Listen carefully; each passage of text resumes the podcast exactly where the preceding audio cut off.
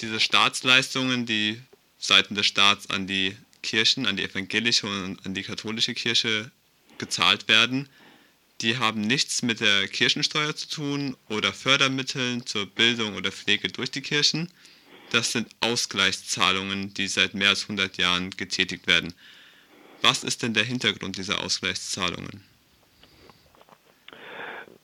Ähm, der Hintergrund ist, dass die ähm, staatsrechtlichen Verhältnisse zu Beginn des 19. Jahrhunderts durch die napoleonischen Kriege in Deutschland verändert worden. Die Kirchenstaaten hörten auf zu existieren und wurden einbezogen in die, in die äh, weltlichen Fürstentümer. Und die Kirchen fühlten sich dadurch enteignet und die Klöster und die Abteien haben dadurch in der Tat Ländereien verloren, die zu der, für die Unterhaltung der Priester äh, gedient haben.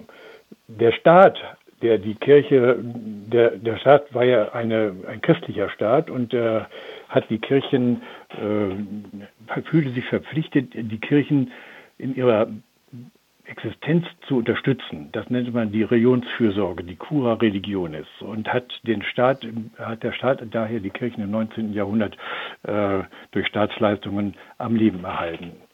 Das hat bis 1919 gedauert. Dann gab es ja die Revolution in Deutschland, die Abschaffung der Monarchien und der, die Trennung von Staat und Kirchen.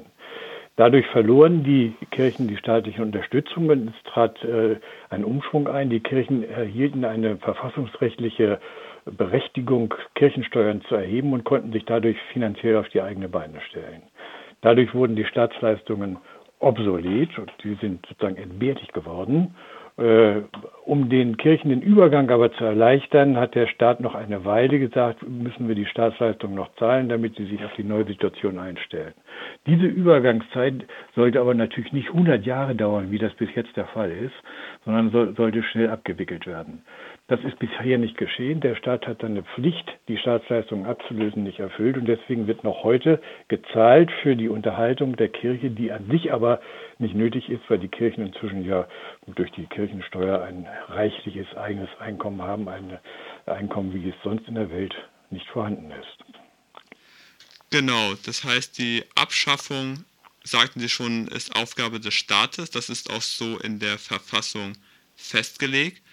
Jetzt gibt es aber trotzdem äh, seitens der Regierungen schon seit langem oder seit, seit es Versuche gibt, die Abschaffung äh, einzuläuten, immer wieder das Argument, dass die Länder ja diese Staatsleistungen zahlen und es auch deren Aufgabe ist, die, Aus, also die Ablösung dieser Zahlungen zu leisten. Am Beispiel Bremen und Hamburg sieht man, dass diese beiden äh, Bundesländer, Bundes- äh, oder Stadtstaaten keine Leistungen zahlen. Ist es also einfach möglich für die Länder selber die Zahlungen abzuschaffen?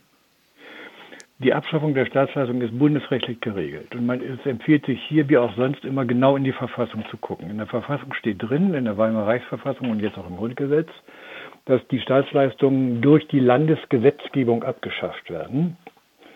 Danach kommt aber ein entscheidender Satz. Und dieser entscheidende Satz lautet, dass die Grundsätze hierfür stellt das Reich auf. Die Grundsätze hierfür, nämlich für die Ablöse, für Ablösung durch die Landesgesetzgebung das, stellt das Reich aus.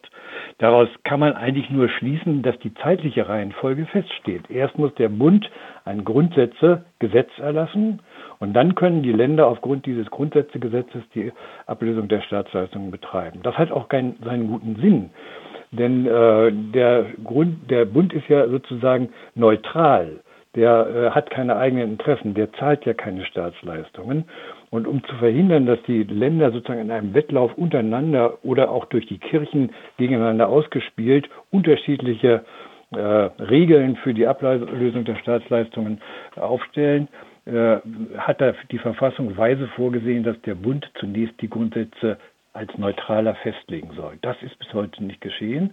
Deshalb äh, ist es klug, dass der Bund klug und von der Verfassung geboten, dass der Bund das Grundgesetzegesetz erlässt. Und das ist seit 100 Jahren überfällig und es ist jetzt höchste Zeit, dass es geschieht, wie ja auch äh, ein neuerer Gesetzentwurf das vorsieht. Genau, es gibt einen neuen Gesetzentwurf, äh, der stammt von der FDP, Linken und Grünen Fraktion im Bundestag und der sieht jetzt eine Ablöse äh, der Staatsleistungen vor, allerdings mit einer Ablösezahlung, die dem 18-fachen der jährlichen Leistungen äh, beträgt. Das sind über 10 Milliarden Euro und das ist ein ganz schön großer Batzen Geld. Außerdem ist, gilt das als äh, durch die Verfassung gesichert, dass diese Ablösezahlungen gezahlt werden müssen. Von Ihrer Seite, vom, ba vom Bündnis Basta, wird es aber anders bewertet. Ja, äh, das, die säkularen Verbände insgesamt sehen das anders und zwar mit gutem Grund. Denn in der Verfassung steht zwar was von der Ablösung, aber es steht nicht ein Wort von einer Entschädigungszahlung dafür. Nach unserer Auffassung ist die Entschädigung für die angeblichen Verluste, die, das, die die Kirchen eben vor über 200 Jahren oder noch länger zurück, manche sagen schon, reden auch von der ähm, Reformation, äh, dass diese äh, Entschädigung längst gezahlt worden ist. Wir haben in Deutschland allein seit dem Zweiten Weltkrieg beinahe 20 Milliarden Euro von dem Staat an die Länder, äh, an die, an die Kirchen gezahlt.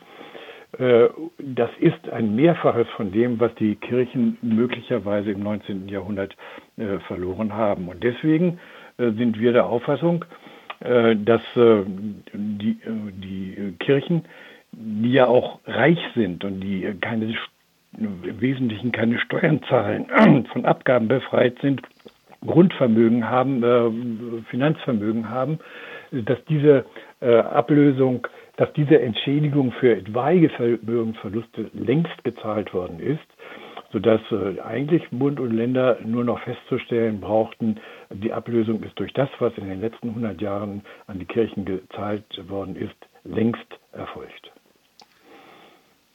Und vielleicht noch äh, jetzt aktuell zur Situation, da müssen wir auch nochmal festhalten, dass es gerade jetzt Aufgabe des Staates ist, sich ja um viele Menschen ja. Gruppen zu kümmern, die eben aufgrund der äh, Maßnahmen gegen die äh, Corona-Pandemie jetzt finanziell benachteiligt sind. Da, das wäre doch eigentlich ein guter Zeitpunkt seitens der Kirche auf diese Zahlungen, die sie tatsächlich gar nicht so mehr notwendig haben, durch Kirchensteuer und andere Fördermittel zu verzichten. Das ist eine gute Idee. Dieser Verzicht, das haben wir auch schon mehrfach angeregt. Die Kirchen würden dadurch nicht arm. Die Staatsleistungen machen ja nur einen kleinen Betrag ihrer Einkünfte aus. Sie könnten aber ein Zeichen setzen dafür, dass sie solidarisch sind mit äh, Gruppen, die es sehr viel nötiger haben, äh, vom Staat unterstützt zu werden, äh, als gerade die Kirchen selber. Man muss ja auch sehen, dass nicht, äh, dass die nicht christlichen Kirchen in Deutschland insgesamt vom Staat nicht alimentiert werden.